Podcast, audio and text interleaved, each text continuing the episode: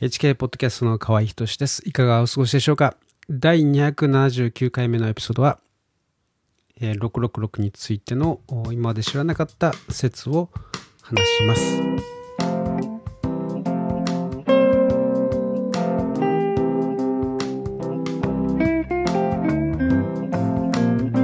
えー、まあ新説というわけではないかもしれませんけれども、まあ、えっと、これはですね、かなり僕は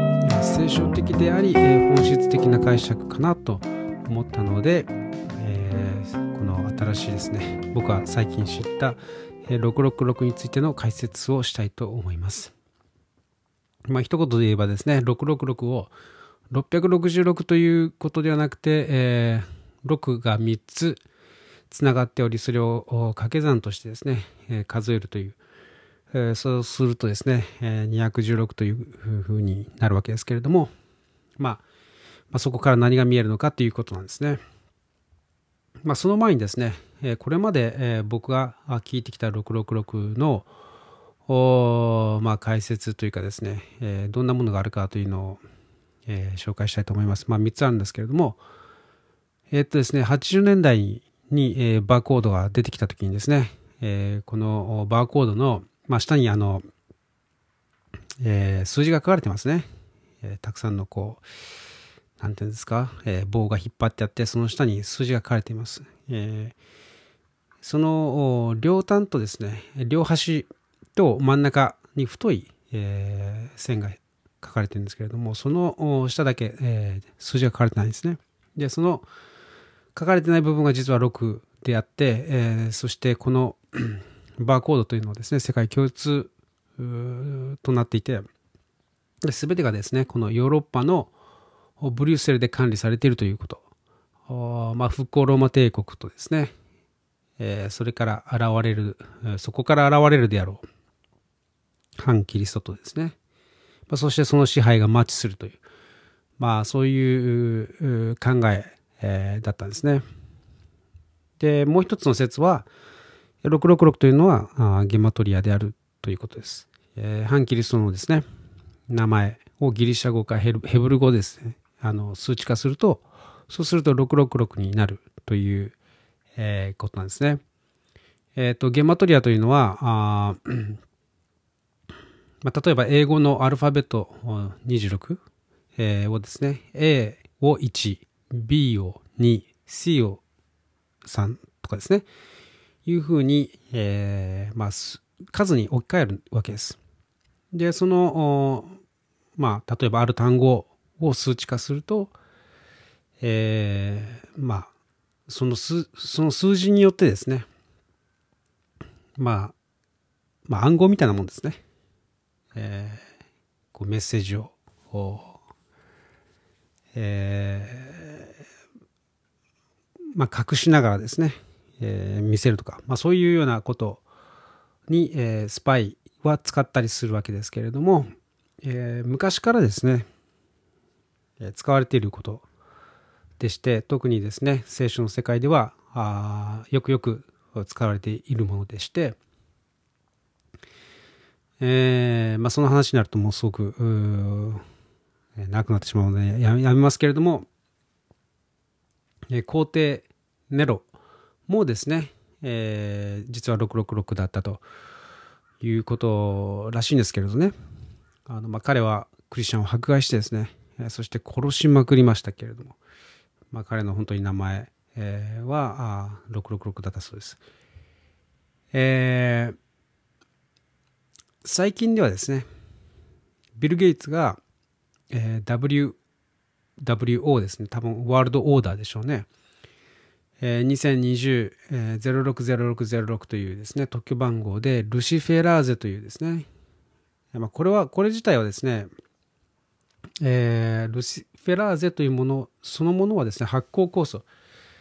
えー、というものらしいんですけれども、まあ、それを使ってですね、ビル・ゲイツは、えー、体内でですね、光ったり、えー、するだけでなくてですね、まあ、インターフェースとして、えーまあ、コンピューターと人をつなぐみたいなですね、そういう技術を開発したようです。まあ、ということですね、これは3つとも、そのまあ、その3つともがですね、まあ、その、聞けば、まあ、その通りだなというふうにも思えるわけですけれども、まあ、もしかすると、どれか1つではなくてですね、その3つが、3つともが正しくてですね、3つ、えー、が重なる時がやってくるのかなとも思うわけですけれども、えー、しかし、えー、先々週ですね、見た動画でですね、えー、エデンメディアという、えー、動画チャンネルですけれども、ルシアノという人がですね、えー、話していたのは666とは 6×6×6 なのだという説ですね。はい。まああのこの黙示録のですね18あ13章の18節というところには、えー、ここに知恵がある資料あるものはその獣の数字を数えなさいその数字は人間を指しているからである。その数字は666 666である、えー、その数字は人間を指している、えー、人間が作られたのはまあえー、創世記でいうとですね、えー、6日目なんですけれども、まあ、それを6として、え、言ってるのか、え、ちょっと分かりませんけれどもそういうことなのかもしれませんが、まあ、創世記を見るとですね本当にいろいろな鍵が隠されているので本当に調べてみると、え、面白いものがあります。でそしてまたですね、えー、その人間を指しているということだけでなくて、種類あるものはその数、えー、その獣の数字を数えなさい。えー、数えなさいと言ってですね。で、数える、え、まあその666を数えろというふうに言ってるんですね。で、その666と3つ数字が並んでいるとすると、まあ、666とも読めるわけですけれども、独立したですね、その6と6と6というふうにえ、並んでいる場合ですね。その場合は世界共通でそれは掛け算を意味するんですね、まあ、だからそれを掛け算してみると216になるわけです。でまあ聖書の中でですね数字が出てくる時、えー、というのはですね、えー、何かを示唆するものがあるんですねそしてまた桁数もですねさまざ、まなんですけれど例えば、えー、聖書の中ではですね40という数字は結構試練とかですね苦しみを指すことがあるんですけれど、まあ、それはですね40日だったり40年だったりあるいは400年だったりえするわけですね。まあ、ということでですねこの216という数字も、えー、2160、えー、年という可能性もあるわけですね。でここでですね天文学の話をちょっとしないといけないんですけれども、えっ、と、まあ、僕は全然あの天文学知らない人間ですけれど、えー、最初にですね、天文学と先生術との違いを話す必要もあってですね、えー、天文学というのはですね、そもそも創世紀の創造の4日目にですね、神様が、えー、月星太陽を作りました。そしてそれらによってですね、えー、日や月や年、をやあ日や月や、えーと、季節をですね、えー、知るためにと書かれてるんですね。ちょっと読みますね。えっ、ー、と、創世記の4章の14節、えー、神は仰せられた。光るものが天の大空にあって、昼と夜とを区別せよ。印のため、季節のため、日のため、年のためにあれ。と書かれてですね。えー、なので、その、時計がなかった時代というのはですね、やはり天体を見てそれらを知っていたという、えー、ことなんですよね。だからその天文学というのはあ何らその罪でもないし悪くもないですね。しかし、えー、先生術というのはですね、新明記4章の19節にまた天に目を上げて火えー、月星天の板書を見るとき見せられてそれを拝みそれらに使えないようにしなさいそれらのものはあなたの神主が全天下の国々のために分け与えられたものであるというふうにですねまあその天体というものは我々のために与えられているものだということなんですね。えー、その美しさに見せられてですね、えー、心を奪われてそれらを拝まないようにしなさい。えー、そういったものによってですね、その、占いをしないようにということですね。まあ、他の歌詞にもありますけれども、えまあ、このようにですね、その季節や、えー、年、え、などを知るための天文学というのとですね、え、そこからあそれらと交信するというかですねあの、まあ、星、えーまあ、これもちょっと長い、えー、説明なので避けたいと思いますけれども、まあ、悪魔もですね、まあ、あの星に例え例えられたりするので、えー、そういうものに見せられてですねそういうものと交信するという、え、ことはいけないんですね。だからここはしっかりと区別しなければいけないんですけれども、まあ、とにかく昔の人はですね季節や時代を知るために、え、星座を用いたわけです、え、実際聖書の中にはですね、え、星座も出てきます、まあ、だからこそイエス様が生まれる時ですね、えー、東方の賢者たちはあその救い主イエス様の誕生をですね計算することができたわけです、えー、星を見てですね、えー、計算することができたわけです。で実際にあのユダヤ教のシナゴグっていうですねその 集会所があるんですけれどもマザロトというですね、まあ、あの十二星座の時計みたいなものがあるんですけれども、まあ、それによって、え季節だか、えー、時代だかをですね、えー、見分けるという、えー、ことだったらしいんですけれどもでこの動画でルセアンさんはですねそのイエス様の誕生を知る方法もですね、えー、説明してるんですけれども、まあ、それもまた素晴らしい説明ですでして、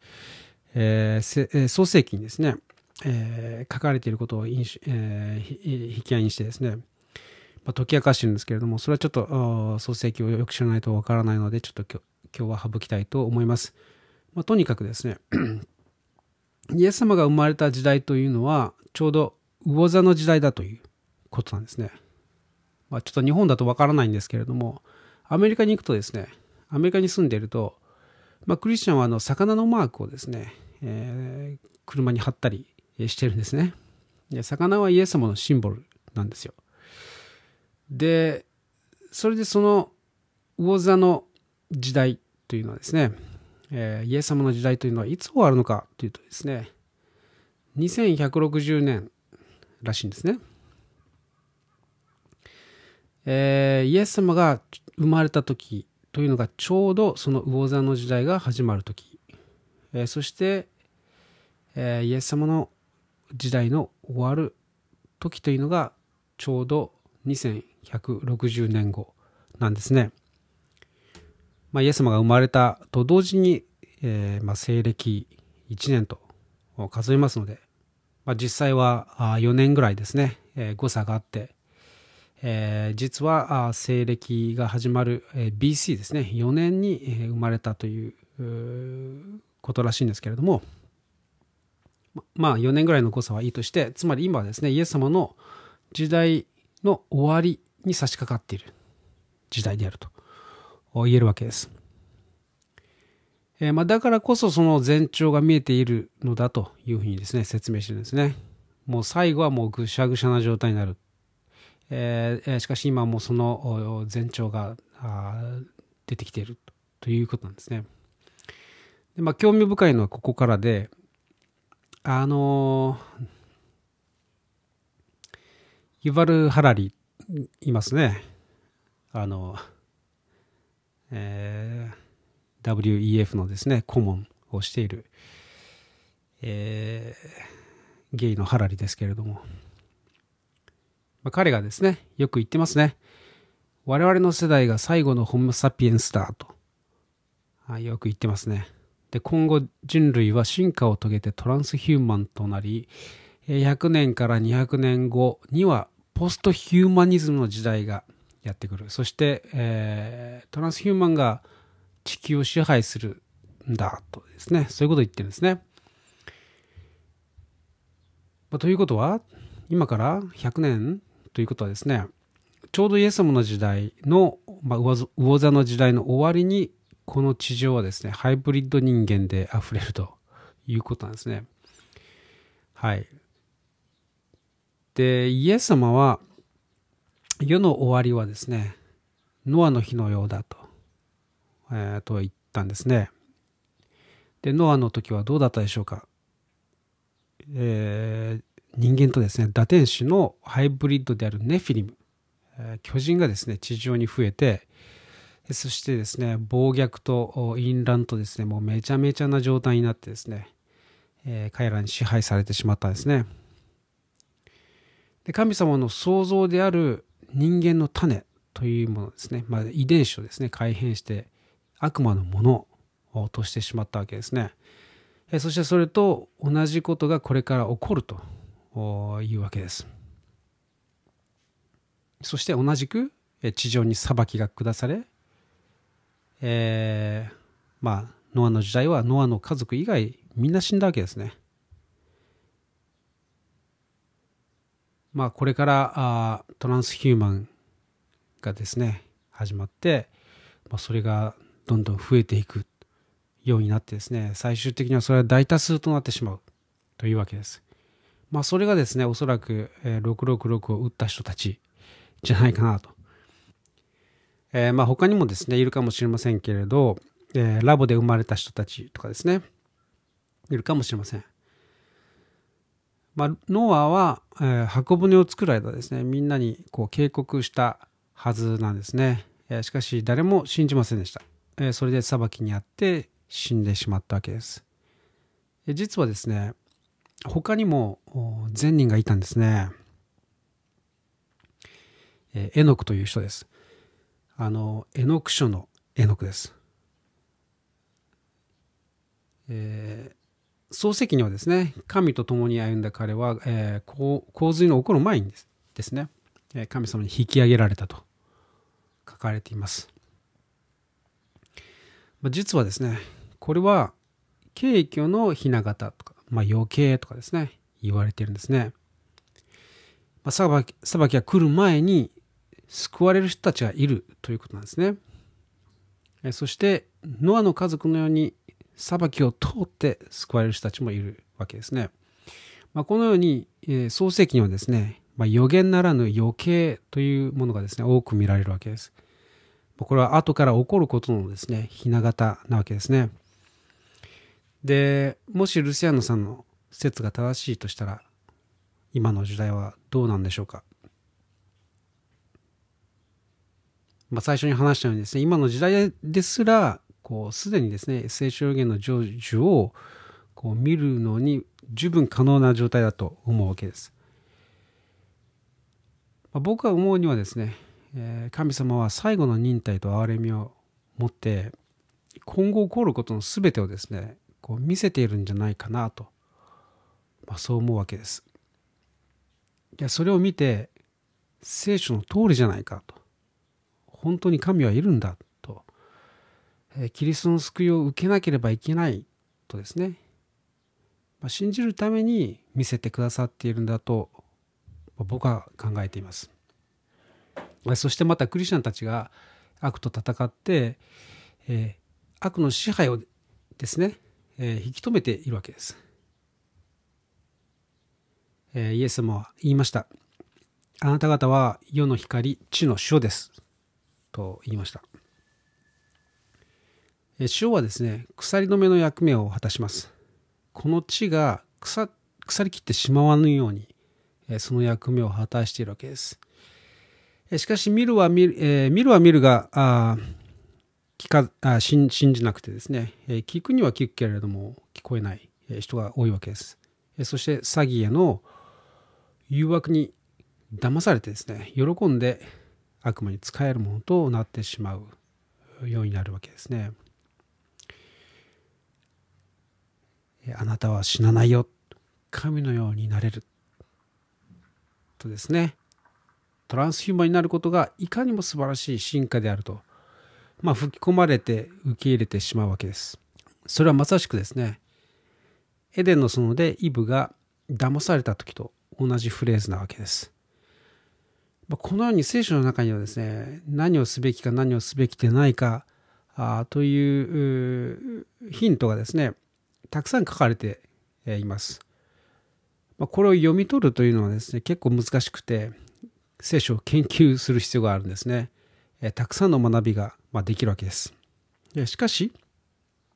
ことえー、救いとかですね、天国に行くものとされる、天国人とされる、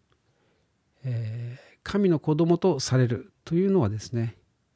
シンプルなわけです。聖書の難しい研究というのはですね、必須ではないんですね。イエス様があなたの罪を背負って、え、十字架で死んでくださって、え、葬られて3日目によみがえってくださったことを信じてイエス様をあなたの人生の主人としてですね歩めば良いわけです。それだけです。はい。えー、いかがでしたでしょうか？あということでですね、まあ、666の斬新な、えー、解説を今日はしたわけですけれども、まあ、いつものように最後にお祈りしたいと思います。えー、天皇お父様、ありがとうございます。今日もまた週末の話をシェアできて感謝します。どうか聞いてくださったお一人お一人の上に、神様からの諭しを受け取ることができますようにお願いします。そして、えー、イエスこそ私の救い主であると信じ告白することができますように。感謝してイエス様の皆によってお祈りします。アーメン。最後まで聞いてくださってありがとうございました。ではまた来週お会いしましょう。